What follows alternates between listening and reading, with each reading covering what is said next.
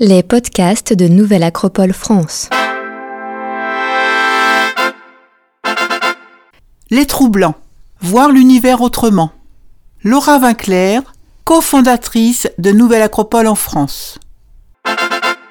C'est notre capacité à réorganiser notre mode de pensée qui nous permet de faire des bons en avant. Carlo Rovelli.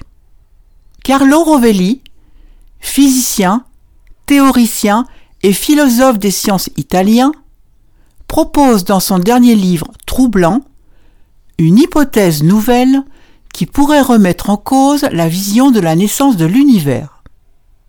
Carlo Rovelli part d'une question. Les trous noirs sont des objets si denses qu'ils absorbent tout ce qui s'en approche de trop près, même la lumière. Mais que devient ce qui tombe dedans? À cela, il constate que la théorie d'Einstein sur la relativité générale n'apporte pas de réponse. Qu'est-ce qu'un trou noir et un trou blanc? Un trou noir est un astre, un objet céleste, résultant pour la plupart de l'explosion finale, supernova, d'une étoile très massive, dont aucun rayonnement ne peut s'échapper tant son champ de gravitation est intense, à l'exception de la radiation de Hawking, infime rayonnement de corps noir émanant à la surface. Quelle que soit l'origine du trou noir, la matière tombe et rejoint vite le centre. Là, la structure quantique de l'espace et du temps empêche l'effondrement de se poursuivre. Carlo explique alors sa démarche. Ce que nous avons fait, c'est imaginer ce qui se passait quand nous arrivions à l'échelle la plus petite envisageable dans notre théorie de gravité quantique à boucle. Et nous voyons alors que le phénomène peut se renverser, comme si le trou noir rebondissait. Tout ce qui entré dedans va alors ressortir. C'est pour cela qu'on parle de manière imagée de trou blanc. Mais il n'en sort en réalité aucune lumière. Dans le trou blanc, tout ce qui tombait vole maintenant vers le haut. À la fin, tout ce qui était rentré ressort de l'horizon blanc et retourne voir le Soleil et les autres étoiles. Une nouvelle naissance de l'univers? Ce processus de renversement est de même nature que celui qui a donné naissance au Big Bang, peut-être suite à l'effondrement d'un autre univers. L'espace et le temps se dissolvent, puis se reforment. C'est un processus hors de l'espace et du temps, et pourtant décrit par les équations de la gravité quantique. Comme le dit Rovelli, peut-être que le Big Bang a été un grand rebond cosmique, Big Bounce, dans lequel un univers en compression aurait atteint la densité maximale autorisée par les quantas, puis aurait rebondi et commencé à s'étendre.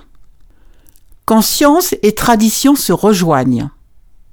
D'autres astrophysiciens considèrent cette hypothèse plausible, même si pour le moment elle n'est pas entièrement prouvée.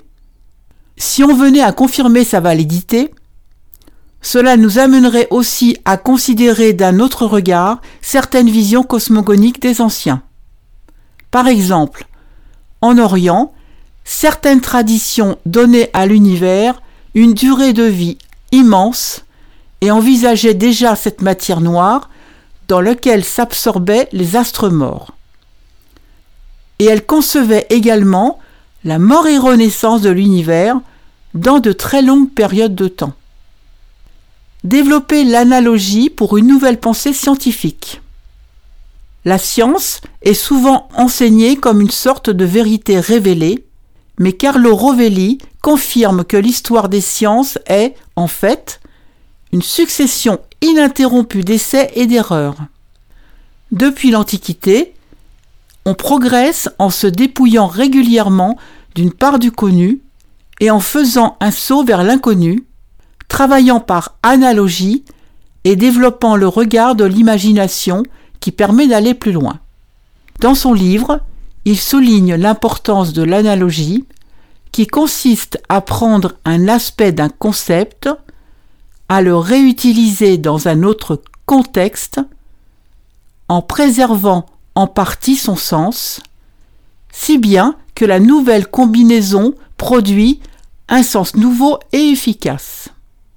L'Occident a su mettre à profit la créativité de la pensée analogique pour construire des concepts nouveaux à chaque nouvelle génération et finalement laisser en héritage à toute l'humanité cette merveille qu'est la pensée scientifique. Mais c'est l'Orient qui a reconnu le premier et avec le plus de clarté que la pensée croit par analogie, comme en Inde et en Chine. La pensée scientifique fait bon usage de la rigidité logique et mathématique. Mais cette rigidité n'est que l'une des deux jambes qui l'ont conduite au succès. L'autre, c'est la créativité libérée du fardeau des habitudes, et celle-là se nourrit d'analogies et de combinaisons. La culture humaniste permet de développer une vision globale, une ouverture d'esprit à l'imaginaire, à la capacité de se représenter ce que l'on ne voit pas encore. L'ouverture culturelle est un trait commun de tous les grands scientifiques, que ce soit Darwin, Newton, Poincaré ou Einstein. Cela peut être la musique, la politique, la philosophie, le dessin, la peinture et parfois tout cela. La science et l'art ont tous deux à voir avec la réorganisation permanente de notre espace conceptuel, ce que nous appelons le sens.